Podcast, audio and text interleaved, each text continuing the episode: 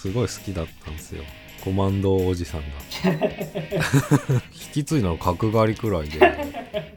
そう角刈り方式いけるんだったら次々と。角刈り方式。焼き肉キネマタイムズどうも慎太郎です。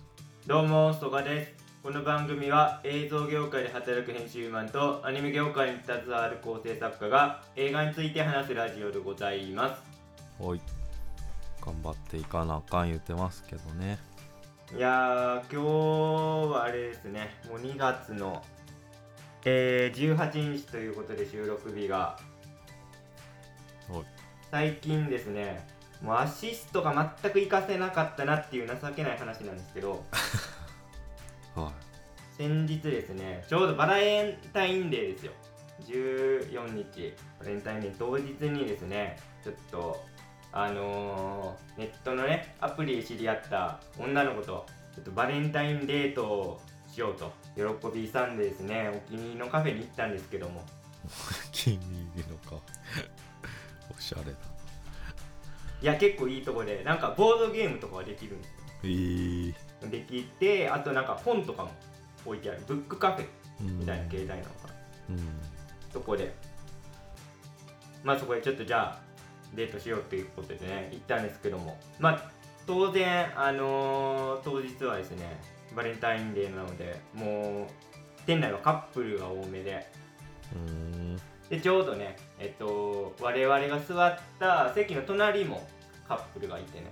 でまあ普通に最初ねあの楽しくまあそのこと喋ってたんですけど、まあ、話し始めて多分ね10分ぐらいしてからかな。いきなりその隣のの男性の方からすごい声かけられまして「すいません」なんて。あれなんか知り合いかな？みたいなまあここ俺何回か通ってるしもしかしたらなんか顔してたんかなとかと思ったんですけど。ちょっとなんかいいきなり変かもしれないですけどあのよかったらあのケーキとかどうですか？え確かにいきなりやなと思ったけどえどうしたんですかって言ったらちょっと僕たちこれからあのもう出なきゃいけないんですけどあの提供されるタイミングが遅くてもうケーキ全く手つけてないんですけど、まあ、よかったらお二人すごい良さそうな感じやったんであの差し入れじゃないですけどどうですか？みたいな。でまあ嬉しいじゃないですね結構ね高いケーキだったんですよしかも。なんかシナモンとアップルサンドのケーキみたいな。本当に頼んだら1500円とか2000円とか、うん、しそうな。まあそれねいただけるんだったらありがたいし。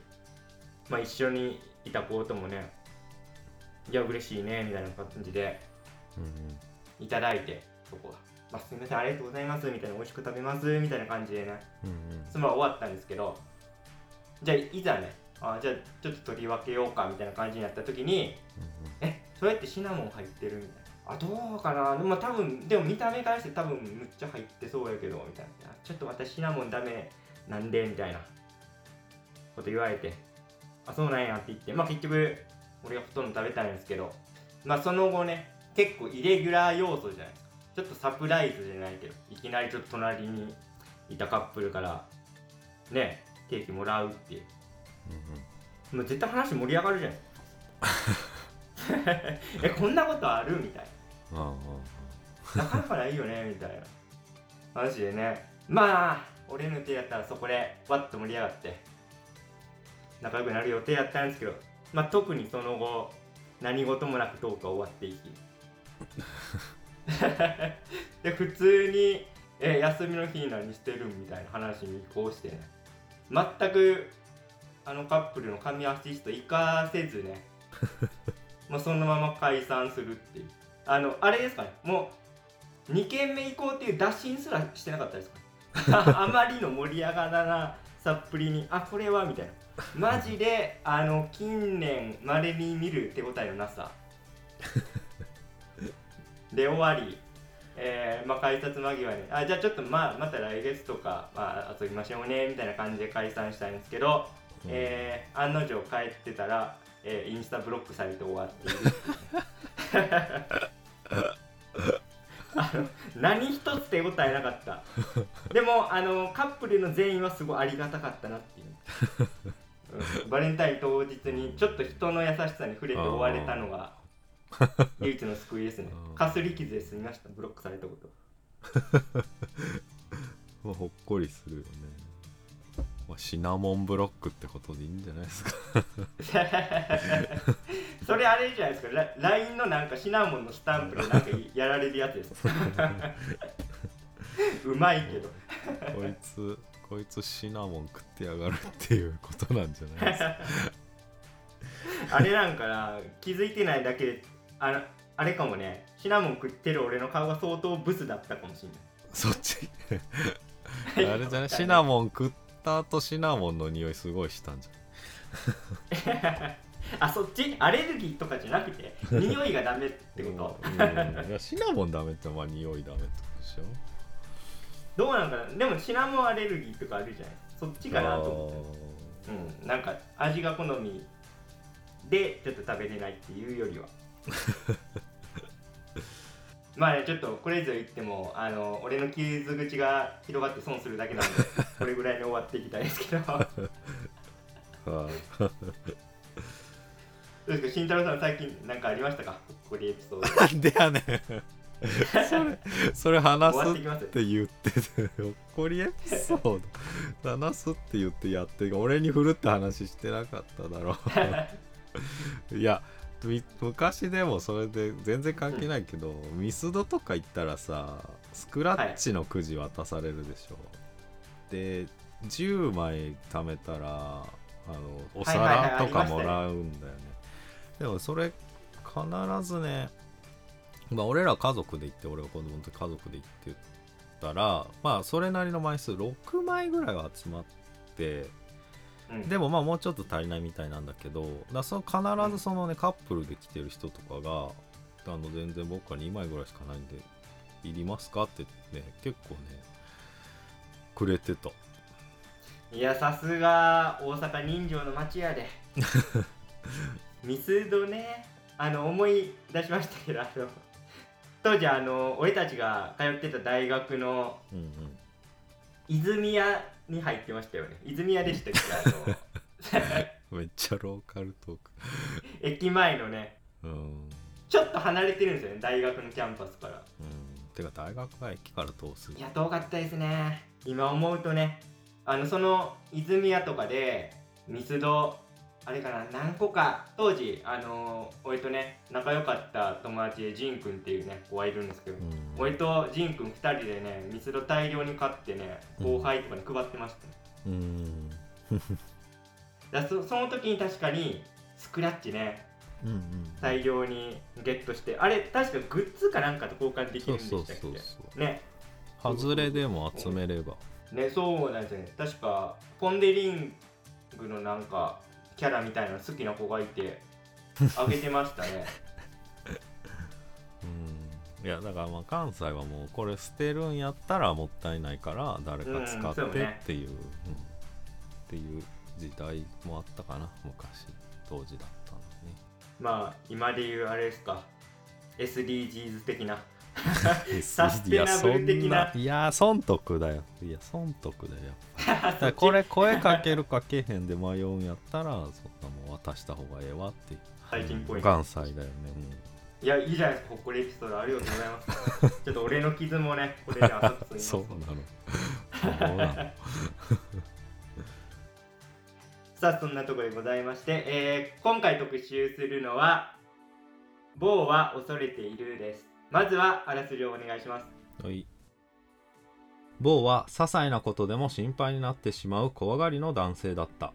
ある日、先ほどまで電話をしていた母の開始の知らせを受け、帰郷しようとする某だったが、アパートの玄関を開けると、目の前に広がるのはいつもの日常ではなく、現実とも妄想ともつかぬ世界で。です。えそれでは今回の「某は恐れている」なんですが私曽我はですね、えー総評としてはアリアスターはむっちゃ好きなんですけど今回はちょっと乗れなかったですね。ミッドサマーが得意点的に人口に感謝したっていうか一般層にも受けただけでそもそもアリアスター監督ってこういうマニアックな作家だったよなっていうのを再認識したというかまあヘレデザリー継承とかもマニアックな路線ですしもっと言うと多分ね今 YouTube で見れると思うんですけど監督の短編映画が何本かあってですねやっぱそれ見た時の感覚に近い印象を受けました。あとまあ3時間は長いなっていう 長尺化してると思いますけど最近の洋画。簡単に言うとえっ、と4幕構成かな？4幕構成っていうかまあ起承転結、まあ、4つブロックがあってでまあ最初のえっ、と某のなんか町某が住んでる町を舞台にしたところ。で次になんか医者の夫妻の家族のパート。で3つ目に、えー森の劇団みたいなパートがありまして。で最後にまあ某の実家のパート。4つあるんですけどいやもうちょっとキュッとできたかなっていうのは感じました。ただ、まあ、監督の意図としては多分こういう悪夢的な作品なのでその苦痛をやっぱ観客にも味わわせてやろうみたいなアリアスターの S っ気がありまあこういう内容になってるのは十分そ承知なんですけどもうちょっとさすがのおお尻が限界だったんでもうちょっとねタイトにしてくれるとありがたかったかなっていう。あえっ、と先に言っておきますがもう完全ネタバレなんで、えーまだ見ていない方はちょっと気をつけて聞いていただきたいんですけどもおそらくユダヤ教をなんかモチーフにしたような話なんだと思うんです。よただユダヤ教について詳しく知らないんであんま分かんないっていうかギリシャ悲劇的な何かをやってるんだろうなみたいなちょっと近いなと思ったのはオデュステウスとかそういうねなんか英雄が漂流して故郷に帰っていくみたいな。でで家族はバラバラになるんだけどみたいな、まあ、そういう下敷きは感じましたけどその細かいユダヤ教あるあるみたいなのをむっちゃ入れてるんやろうなみたいな。ただ日本人のうん俺から見るとあんま分かんなくてそこの笑いどころが分かんないみたいなのがずっと続いて。で、まあ、終わった後の劇場の空気感も結構やばかったなという話ですね。うん。なんですよね。だから結構考察のしがいはあるんでそれはちょっと,、えー、と慎太郎さんの総評の後にちょっと2人で話したいんですけどまあそういうこういうなんか悪魔的な悪夢的な内容だから黒沢清の夢の本当に悪夢版みたいな話なんで曖昧なんですけど、まあ、そういうところを含めて、まあ、ちょっとねあのー体験させてもらったなっていうか食らわせてもらったなっていう感じでございます。今回の「某は恐れている」なんですが慎太郎さんはいかがだったでしょうか？だはいめっちゃ面白かったっすね僕は。ううんが結局っていうかね街パートが特にあのギャグ連発でなんか今思えばアッパーな感じですごい面白かったなと思ってまあそこはつかみに、まあ、僕にとってはちゃんとなってまあそっからまあ一応主人公の話していくからまあ最後までどうなるかなって気になって僕は3時間全然気にならなかったっすね。あれとは違ったの。キラーズ・オブ・ザ・フラワームーンとは違って。本当に ああここで終わりかって感じで、結構楽しかったっすね。まあだからやっぱこうやって柔軟？あの苦難に苛ませられる主人公みたいなのなんか見てて面白いし。まあだからホアキンのう、うん、だから受けの演技すごい面白かったっすね。例えばまあだからギャグで言うと まあ結構飛ばすけどバスルームの天井におじさんが捕まってて 急に。なんか落ちてくるみたいなんてもう笑うしかなくて。まあでも確かに分かりにくいっつうかあんま怪獣劇場笑ってなかったんですよねあのねバスルームに落ちてきて入れ替わりながら取っ組み合いするっていううんうね、ん。あでもねもういる時点でもう笑うところなんだよね。えなんでいるのっていう。いやこれねなんかもういきなり突拍子もないけどボーボボボーボボーボボなんですよ。この感じ。なんか全然前振りないギャグが飛び出してくるっていうか。そうですね。あの当時流行ったけどみんな手前のページ読み返してましたからねボケがボケのページになったら手前見て。でも別に振りも何もなく ジェットコースターがトンネル入って出てこなくなったなと思ったら赤ちゃんがトンネル壊して巨大な赤ちゃんがトンネル壊して出てくるみたいな そういうボケが連発されるんですけどボボボボナンセンスギャグの人でしたね。だからでもそれに通ずるというかまあそういうあの路線だったのかなと思って逆にボーボーボーが。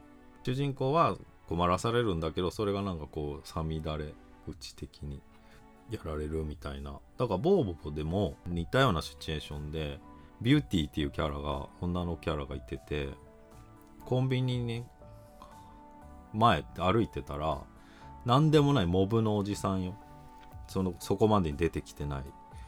おじさんがコンビニからガラス割ってバーンって飛び出してきてうわーって驚かしてあのじゃあビューティーが驚いてじゃあそのおじさん怪我しながら「へーへーどうよ」って言うんだ。よそしたらビューティーが「あんたが一番だよ」って言って終わりなんだけどなんかもうほぼそれじゃんと思って。確かに。その人もうそれそこから一切出てこないし。あれ？あアリアスターボーボボ見てた？ボーボー知ってだからねボボボボーボーボーは恐れているじゃんじゃないかなと思ったんですよまたまたかうーん。いやなんか全然関係ないと思うんですけど最近ジャンププラスでなんか昔の作品を公開してるのかななんだかちょっと経緯は分かんないんですけどそのボーボボの先生が書いた短編かなんかそれはボーボボとは作風全く違くてなんか四つ葉とみたいな作品。うんうん です、で日常の風景の中に主人公の女の子とドンパッチがいるみたいな。うんうんうん。え延々やっていくっていうさ、なんか結構話題になってたんですよね。ここ最近ネットで。それなんか全く関係ないと思うんですけど慎太郎さんのその見立ての話とリンクして面白いなと。偶然にしてはうん。タイムリーすぎるんで、そうギャグ作家っていうのはね作者に負担がねすごいかかるんですよね。そうあれも、あれもっていうか臼田先生もそうでジャガーさんの。じゃあちょっと恋愛系の漫画とか書いてたりしたよねジャガーさん終わった後ねそうですね、まあだから別にそれは別のものではなくてね実ながりというかギャグ漫画でも恋愛要素とかあったりね。まあその作者にそういう要素はあるんだなといううーん。いやだから本当あのスラム街パート本当楽しくてねもう絶対に嫌だっていうことをその倍でダメな方向に向かっていく感じ。あのそこ入らないで。入らないで。絶対入っちゃダメ。今お金払うからっていうさ。じゃあ全員 あの街の嫌だと思ってたやつら全員自分の部屋に入ってくる。もう本当に笑うしかなかった。しかもその後自分は部屋の外で過ごしてさ。もうどうしようもないなと思っただいやだからねこれ逆にこの街で全部最後まで行くみたいなとかも見たいなってちょっと思っちゃったんですよねあそこが好きすぎて。そうですよね。俺もその街パートは結構乗れてました。うんうんうんうん。うん。それはあるよね。ちょっとパートで分けてね。まあちょっと映画だからなんか総合力で。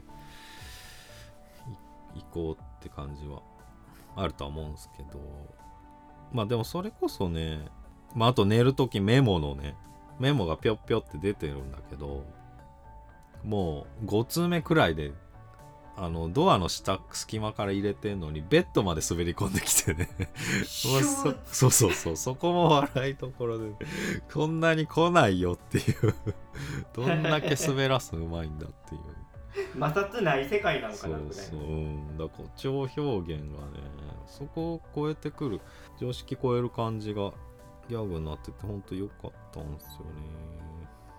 まあだからその後見れたのはだからこれの後どうなっていくんだろうっていうまあ興味の持続があったから見れたっていうのがあってまあ結局でもお母さんお母さん怖いみたいな話でね。でまあ最終的に負けちゃったし。うーんだからでもそれってねそのまあまあ、アトロックでも言ってたけどユダヤ教でお母さんが支配的であるっていうのはまあその文化的な側面もあるみたいなんだけどでもなんかうんえあのただね全然そんな難しい話じゃなくていやそれあるよなって俺普通に乗れたんですよね。おかん怖いみたいな、まあ、やっぱりそのどっかで越えないといけない。それこそ通過儀礼なんだけど。だからそれを通れなかった主人公なんだなって思ったら、まあ、全てのつじつまが合うしまあ結構登場人物まあ街で出てくるさ殺人鬼だろうとまあ他のキャラにもあると思うんだけど結構自分の鏡写しの要素か自分の一部だったりする要素があると思ってて、まあ、それこそ悪夢的でやっぱり精神世界を描いてて結構それがしっくりきたんですよね。でまあやっぱり最後の最後それこそまあもうあの船に乗ってる時あの会場まあもう完全に精神世界でまあ嘘の場面嘘の場面っていうかフィあの実際には起きてないことなんだけどあそこでお母さんが一言も喋んなかったほとんど。で裁判員、と違う弁護士がずっと擁護してんだけどもう全然自分が作った声だよねあれは。だからお母さんがここで喋るとなんかお母さん自身みたいなものが出てくるからいやここ多分お母さん喋んないなってそその場面入弁護士が喋ってる時に思ったんですよね。俺はだから喋んなって思ったんですよ。お母さん喋るな喋るなと思って。俺は今アリアスターとシンクロしてると思って。ここでお母さん喋らせたら多分台無しになると思って僕も夢の世界でいるような感じで見てました。でお母さんはなんか手数料としたり威嚇とかで参加するんだけどもうそれで主人公は萎縮しちゃって。でダメでしたね。っていうなんか親の圧みたいな映画で。なんか普遍的な？でも分かりやすい話だったかなと思いましたね。で面白かったです僕は。そうですね。結構あれかもしれないですね。慎太郎さんと僕では物語の解釈が違うかもしれないですね。うん。明確にどこから現実でどこからが妄想の世界っていうのはやってないですけどなんかそのバランスが絶妙というか、あのまあオチから言うと主人公の周りで起こってるいろんな変な出来事いっぱいあるんですけど、まあ、全員お母さんの会社の社員だったっていうオチはあれですねい一致してます。先輩と俺で以前あー。まあ、トゥルーマンショー型というかあーまあそうまあだからそれがあれじゃないその主人公の中の話だったのかなと思った。主人公の中の話っていうのは精神世界の話ああなるほど。まあ確かにそうとも取れるし。だそこの線引きがむずいと思ったのがそのもし全員社員でそのなんていうの自分以外全員エキストラなんだとしたらうんじゃああの医者のさ夫妻のパートでさ監視カメラの映像があるじゃないですか。で最初巻き戻しするんですよ。そしたらうん。巻き戻しできてで次早送りができるんですよ。そしたら今のタイムラインを飛び越えて未来の映像が出てくるんですよ。とかの説明がつかないなと。あそこはなんか妄想なのかなとかだからそのバランスがちょっとねよくわかんない。例えばそのトラウマになってるっぽい。まあヘレレタリー継承とかにもそうですけどアリアスター監督の作品はなんか屋根裏部屋に真実があるパターンが多くて今回も屋根裏部屋行ったらさうんうん。一人男性がいるじゃないですか。うんうん。監禁された男性とあとフロイトフロイトもそこまでまんまはやらないだろうっていうぐらいのその男性器のクリーチャーがいるんですうん でそれが父親ってことなんだけどいやあれはもう完全に現実のタイムラインっていうかね現実のレイヤーではありえないんで、うん。あれは精神的な何かなとか。うん、だから親のあれだよね。性的なまあ母親もそうだし父親はと母親がそえっとまあそういう性的行為をしてできた自分みたいな、うん。まああるよねあのそのそうなんですよね。精神しかもあのなんか監禁されてた男性も俺は最初はなんかうんうんうん。今の主人公まあおっさんね。おっさんの主人公の視点から過去の自分と母親にやり取りを見てると思ってたんですよ。小さい時にでお父さんはどこにいるのみたいなこと言ったら、まあ、お母さんが切れて屋根裏部屋に男の子閉じ込めるみたいな。でだから過去の自分を見てるんだろうなと思ってたけどあの屋根裏部屋に主人公とは別の男の人がいたってことをえガチで兄弟おったんみたいな風にも取れるという。うんだからそれ見取れるっていうトンがでっかくてあの実際いたっていうことじゃないよね。いやでもそこは曖昧にしてるじゃないですか、まあでもチンチンいるから。まあ、チンチン屋根裏に。それはだってさいるってことでいいんですかあなた。でもまあチンチンはいるこまあわかんない。いるという解釈もできるんじゃないですか。いやだから主人公にはチンチンに見えてるけどもみたいな。うん、うん、いやだから自分がいたじ自分っていうか弟か兄っていうかなっていう存在がいた時点であ自分じゃんって俺は思ったけど。なんかまっとうに解釈したらそうなります。でだから虐待を受ける自分を自分じゃないことにして回避するっていうのもあったよね。精神イマジナリーフレンド的なね。そうそうそうそう。心の防御装置としてそういうのをうん作り出す、だからそういうき基礎的な精神作用みたいなのがすごい入ってて父親の話もそうだし。うん。あ全部そうだなって思ったなうん、だからそれぞれにこれは現実だっていう風になんかもう後半はもう全く俺はしなくなってたと何でしたっけ？あのまあ実家行ったら、まあ、トゥルーマンショー的にどんどん明かされていくわけですけど。でまあ母親の会社の歴史みたいなのが分かって。で見ていったら、まあ、今まで出てきたねあの登場人物全員その母親の会社の社員なのかなっていう感じで顔写真がバッと出てきて、まあ、この時点で俺は両両方あるなと思いました。だからまあま、混じり合ってるんだろうけどそういうなんか実験的なことはやってたんだろうな。なんかさ最初やたらさ広告が出てくるんですよね。最初の場面から。最初のあのシンクが住んでる街の場面から。なんかやたらさクロスの広告とかアップになってたりさするんですけどあそこに繋がってくる。全部全部実は母親の会社の製品っていうのが、まあ、最後で分かっていく。まあ、あの地区も再開発というかあそうそう。そのまあなんかね。住んでる人たちのこともあの社会復帰みたいな。あと実験都市的な実は町だったっていうのが分かるんですよね。構成施設の町場みたいな。あの医者の夫妻のパートのチャンネルの78のまあ秘密もちょっとそう考えたらなんかね分かるっていう。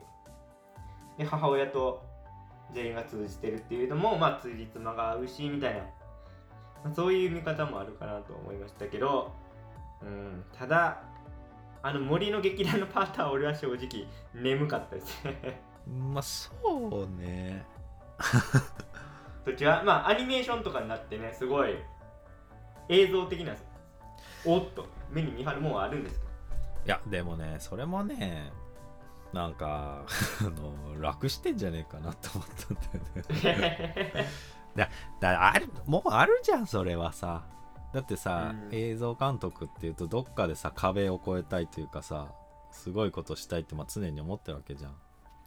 それを、うん。まあ実写映画でアニメパートを作るっていうのはすごいすごいねその映像監督としてはまあ一歩踏み出しだと思うんだけどまあ、結構見たかなっていうのは思った。ねそれアニメにするのは簡単だからさ実写映画の中でなんか超えて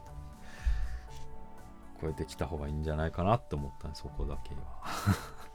いやーそこのパートはまあ眠いのは多分そのユダヤ教のなんかわかんないですけど話をモチーフにしてるんだろうなみたいな話じゃないですか。家族がバラバラになって3人息子がいてみたいな。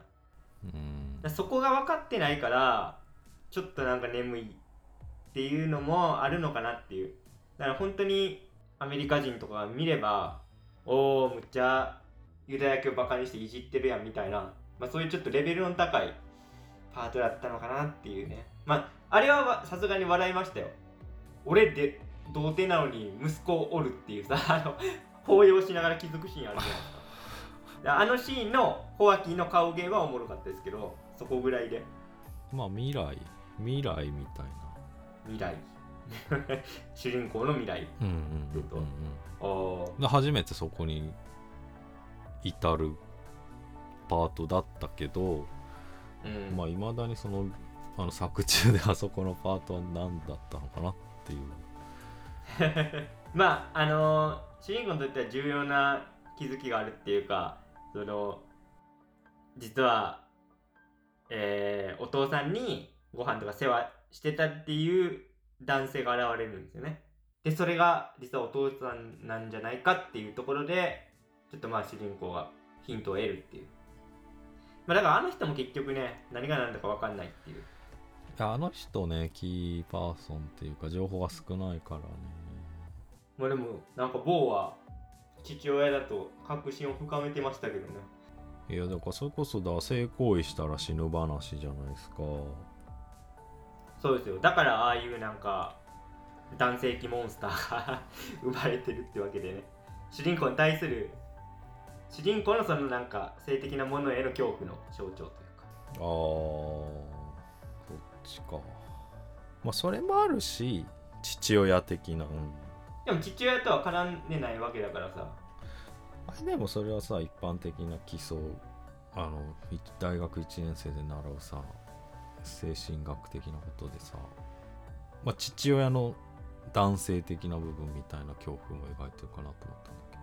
有害な男性性の象徴でみたいな言う人いるかもしれないけど俺はそこはちょっとなんかあんま感じ取れなかったな。でも母親の相手なわけじゃん。うん。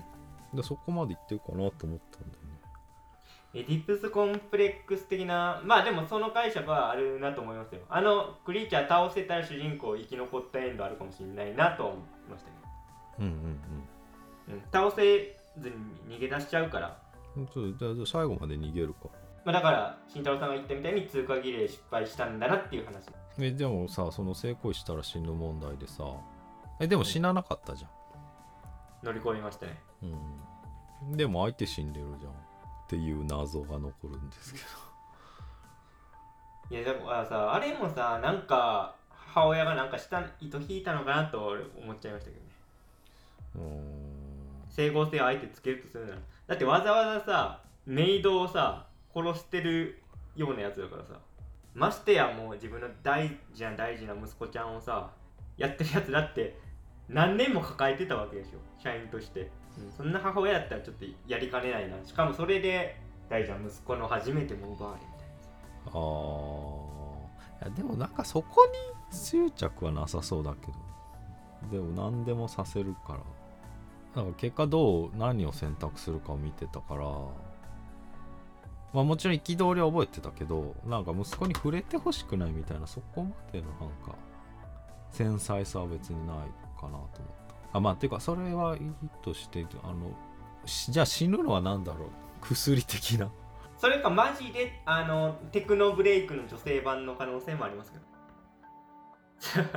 テクノブレイク解説必要ですか？そのまあまれにその男性が絶頂に至った時にショックのあまり心臓が止まるっていうあの病気ありますね。それをテクノブレイクと言うんですがまあそれの女性版っていうね解釈もできるかな。じゃあ遺伝してるのは相手の女性かなとかなんか。遺伝問題は絶対父親なんですて。そうなんですよね。ううん。んかもしくは分かんないけど実は2人兄弟だったとかね。そうそうそうそうそう。だから母親の家の中で起こってるけどことはこれも結構現実としてまあ屋根裏以外に。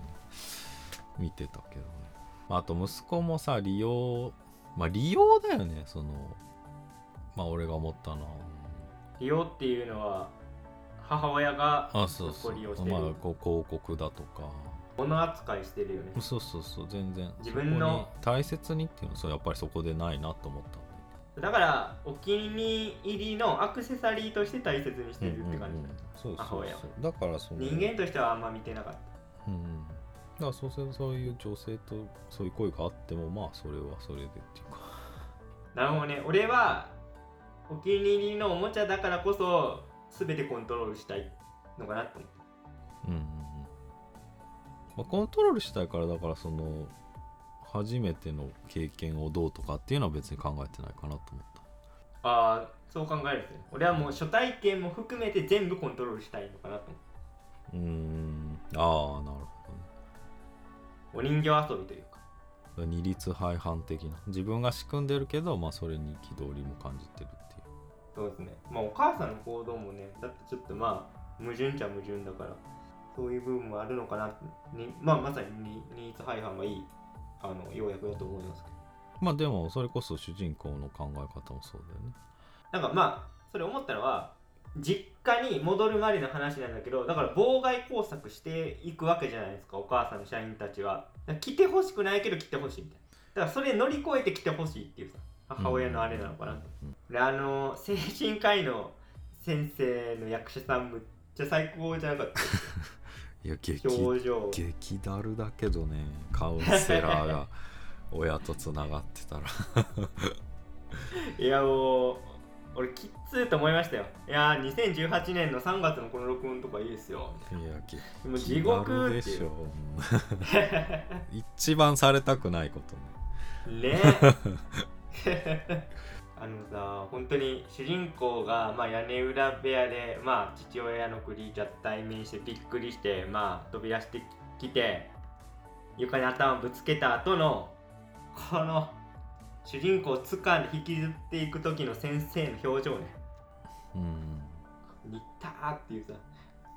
いやーすごい印象的で。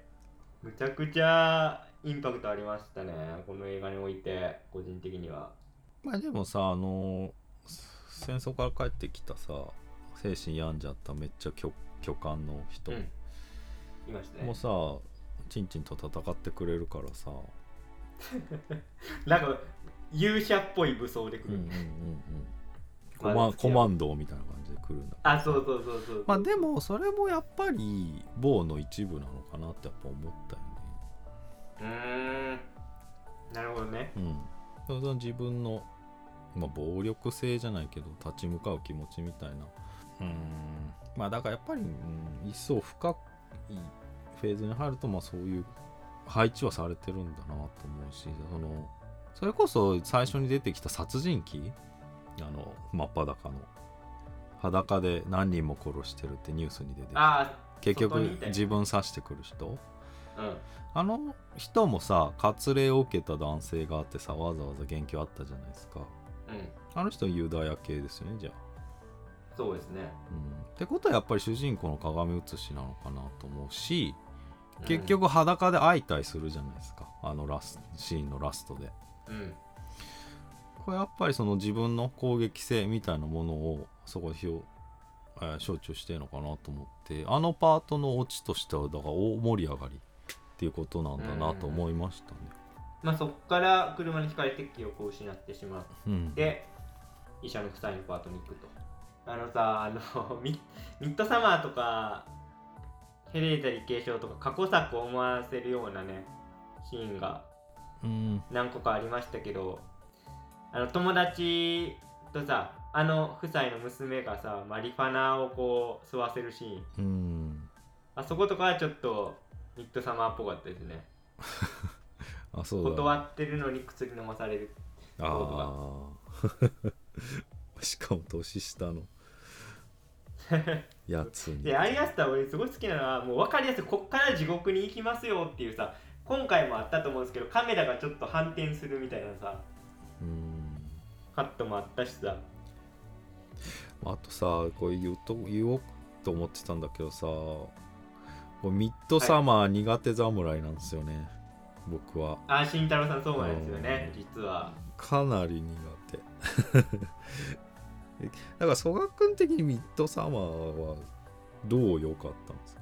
いや全部が好きなんですけどうーん監督の作風まあミッドサマー見るまではヘレたり継承しか見てないですけど最初シリアスなトーンで入っていくんですうんうん全然真でも後半世界の真実が明らかになるにつれてむっちゃくちゃギャグになっていくっていう、その緩急っていうかここがなんかうん刺さりましたね。うん。なんか彼氏かわいそうだなと思っちゃったんだよね。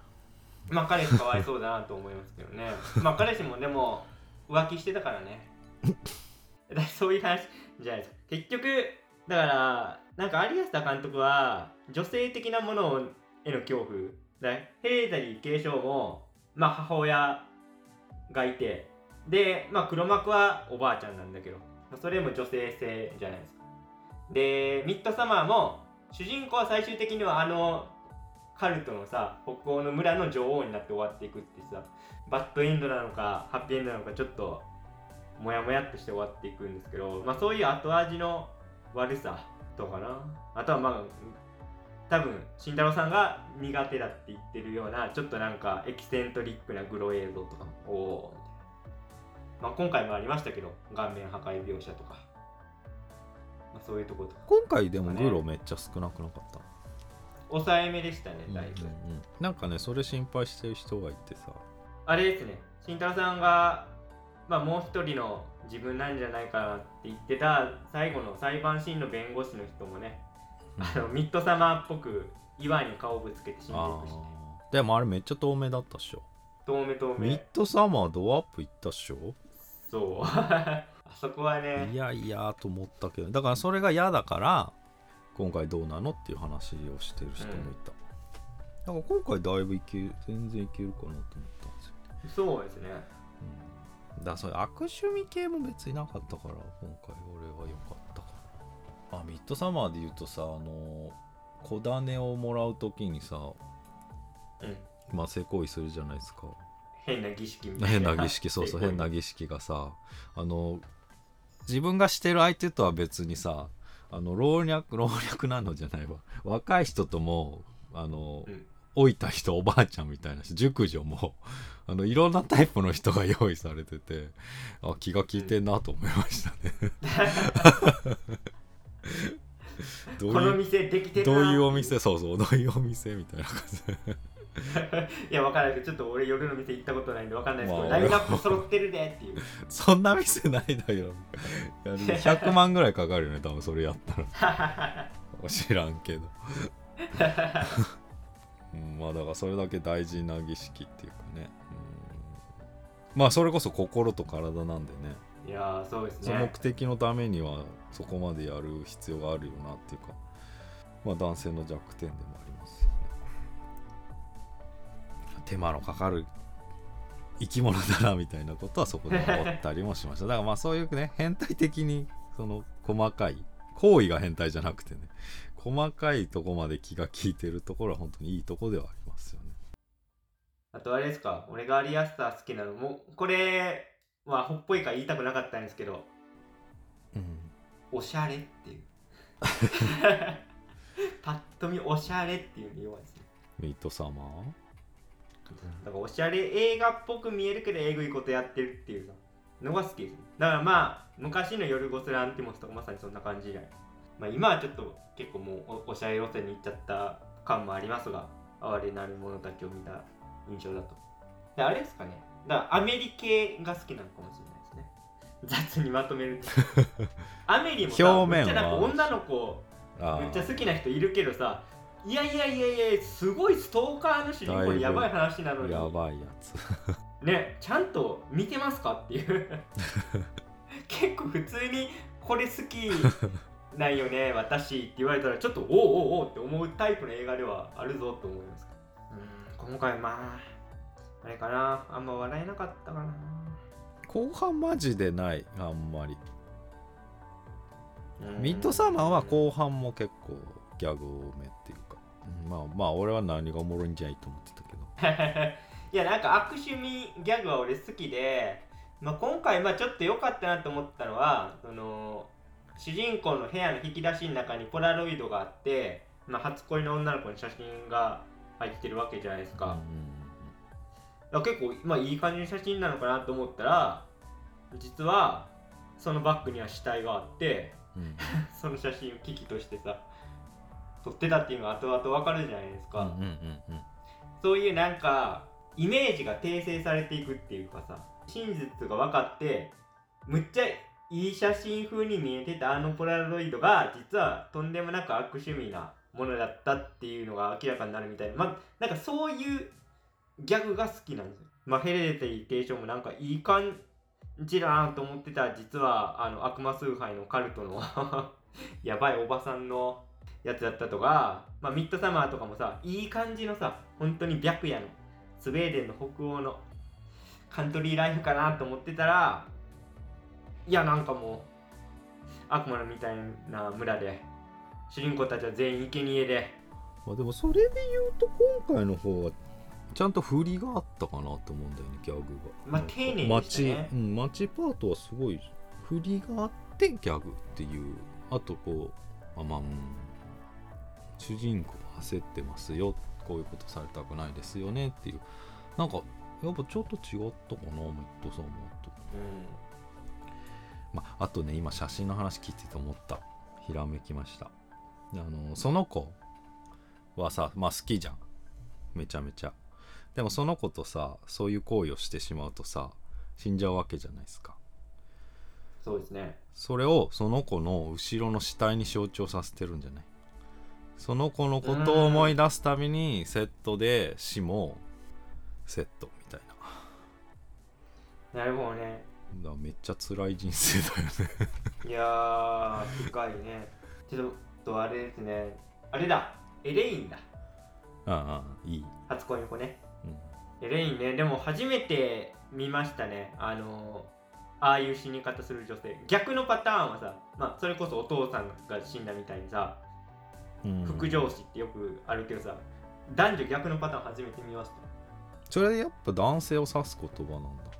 テクノブレイク。かな女性でも言うのかな副上司って。男性が多いイメージですけど、まあ多いは多いっしょまああれもふざけててね大股開きで死後硬直してね運ばれてくんだよね。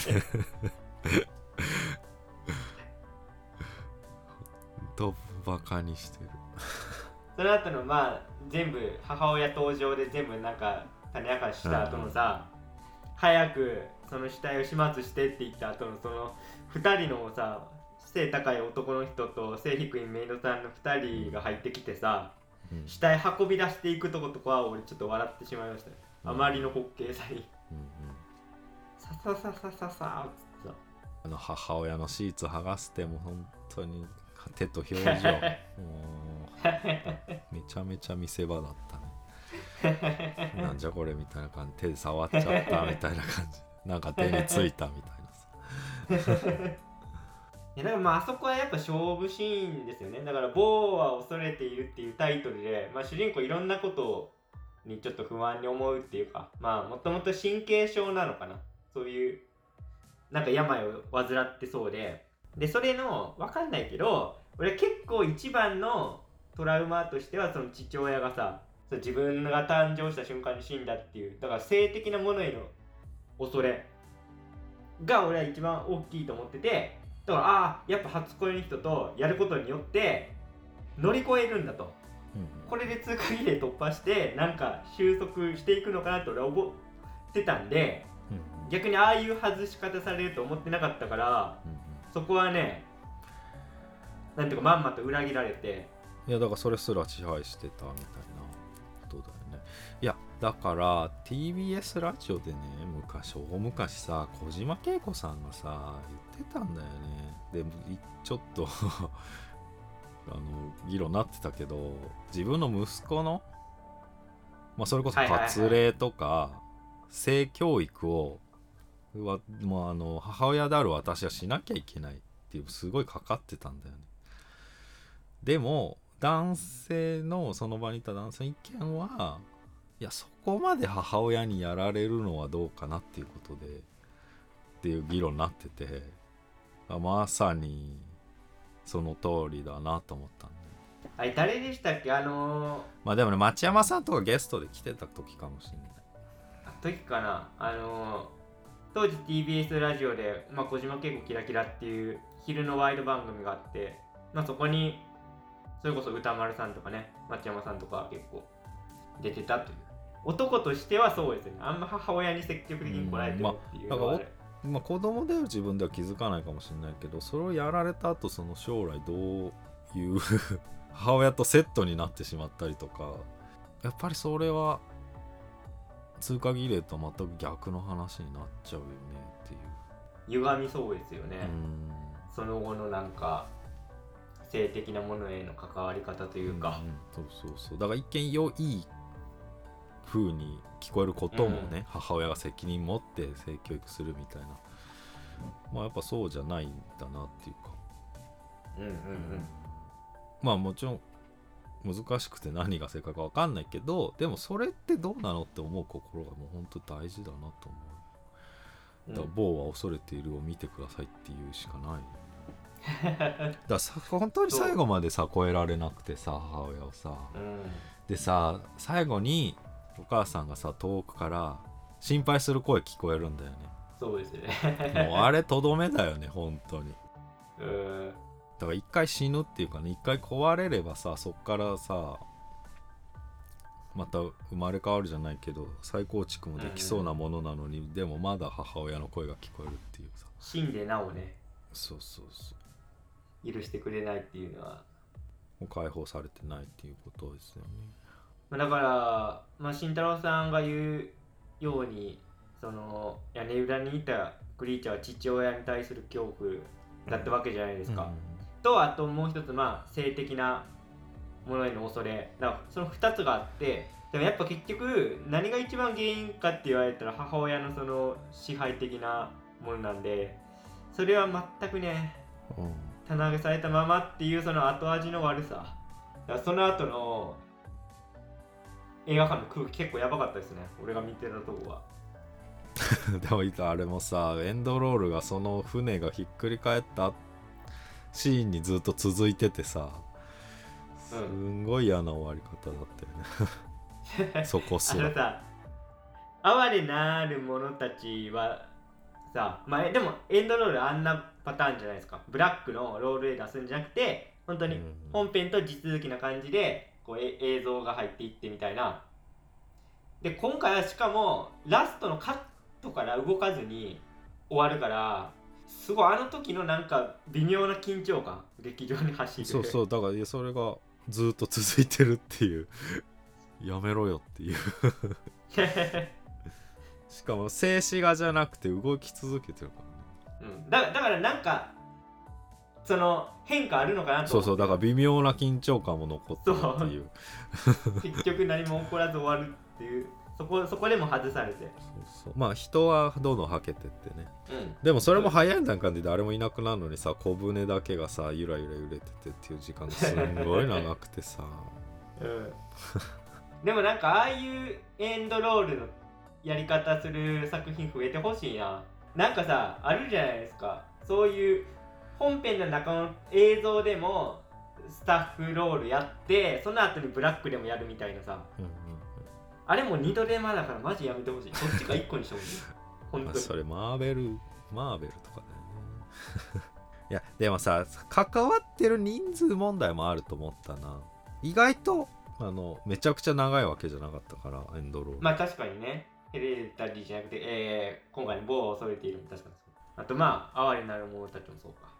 まあ確かにね、A24 だからね、ぐらいそんな、だったらね、うん、大手じゃないからできる演出なのかな。うんディズニーとかって無理そうやね。うん、尺がねあとですね、えー公式ホームページ、某は恐れているの公式ホームページに行ったらですね、まあ見た人限定で見れるページがありまして、で、まあそこ行くと、あの、映画評論家の小林さんっていう方のね、解説があるんで、まあ見た後は、これも補助線の一つになるのかなと思いましたけど、まあでもざっと目通した感じ、まあこれが正解ってわけじゃなくて、まあ小林さんなりの解釈っていうか、まあこれがなんか答えって感じではなさそうですけど、まあこういう見方もあるんだなっていう面白い内容だったんで、ぜひね、チェックしてみてください。まあ次回作、えー、有安監督は、えーエディントンっていうね、タイトルが、えー決まってまして、なんかあのコロナ禍を舞台にして撮るっていうのをちょっと見かけましたね。まあちょっと西部劇風にやるらしいんで楽しみにしてますけども、えー主演はね、今回と同じホアキン・フェニックスというところで、えまあでもさミッドサマーがさ女性が祝福されて終わるのに対してもうキモくて金のないおじさんは今回の終わり方ですよ。まあ時代ですね。えーじゃあ今日はこの辺以上脱力。キネマタイムズでした。ありがとうございました。ありがとうございました。